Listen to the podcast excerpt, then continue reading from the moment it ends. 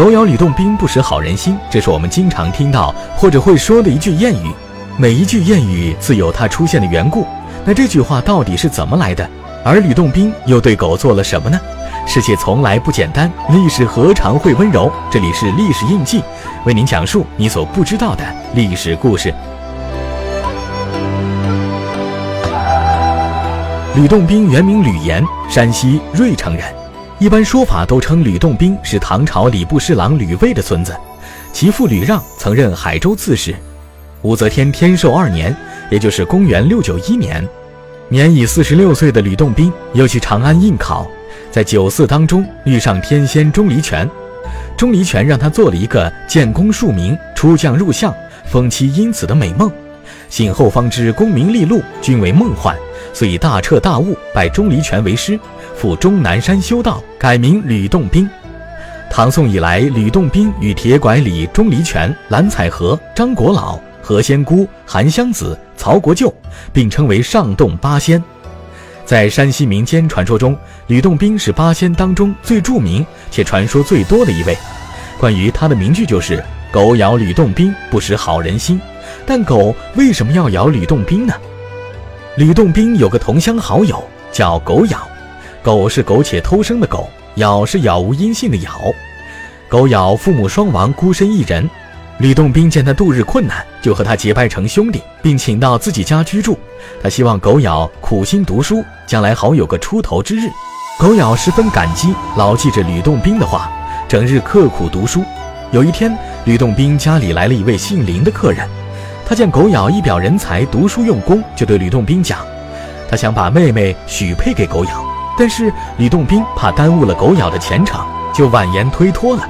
但狗咬得知此事之后，却动了心，因为吃住都靠着吕洞宾，而吕洞宾又推脱了此事，自己也就没什么办法。后来吕洞宾知道了狗咬的意思之后，就对他说：“林家小姐才貌双全，早有所闻。你既然想娶她，我也不阻拦。不过成亲之后，我要先陪新娘子住三天。”狗咬听后不觉一愣。但前思后想，还是咬着牙答应了。新婚之日，一切仪式都进行完了。掌灯时分，狗咬将新娘引进洞房之后，就躲开了。洞房里就剩下新娘一人。这个时候，吕洞宾走进洞房，也不说话，只管坐到桌前灯下埋头读书。开始，新娘见新郎如此用功，好是喜欢。可是等到半夜还是如此，实在无奈，只好自己合衣而睡。天明醒来，吕洞宾早已不见。又是两夜都是这样，林小姐暗自伤心落泪，不知新郎为何这样。三夜过后，狗咬踏进了新房，他见娘子正泪满香腮，连忙上前安抚。新娘只管低头哭着说：“郎君为何三夜不同床共枕，只是读书天黑而来，天明而去呢？”这一问，问的狗咬目瞪口呆，好半天才醒悟过来，双脚一跺，仰天大笑说：“原来哥哥是怕我贪欢，忘了读书。”就用此法来激励我，可用心也太狠了些吧。接着就把这件事对新娘前前后后的说了一遍。从此狗咬悬梁刺股，奋发读书，京城应试，果然金榜题名，做了大官。而后狗咬夫妇便与吕洞宾一家洒泪而别，赴任去了。又过了八九年，有一天吕洞宾家不慎失火，除人之外，一切都化为灰烬。为生活所迫，吕洞宾只好沿路乞讨，来到狗咬府上请求帮助。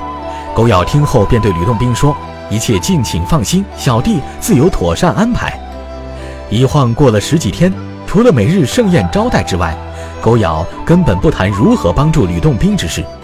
又过了一些时日，还是如此。吕洞宾疑心狗咬不肯相帮。又过了几天，吕洞宾实在憋不住了，便提出要回家。可狗咬只是劝他再享几天清福。吕洞宾愤愤地说：“有福你去享好了。”说完便扬长而去。